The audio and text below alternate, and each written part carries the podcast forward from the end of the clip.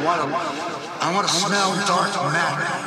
I want to reach out to some other than prehensile paws and feel the soul of a supernova flowing.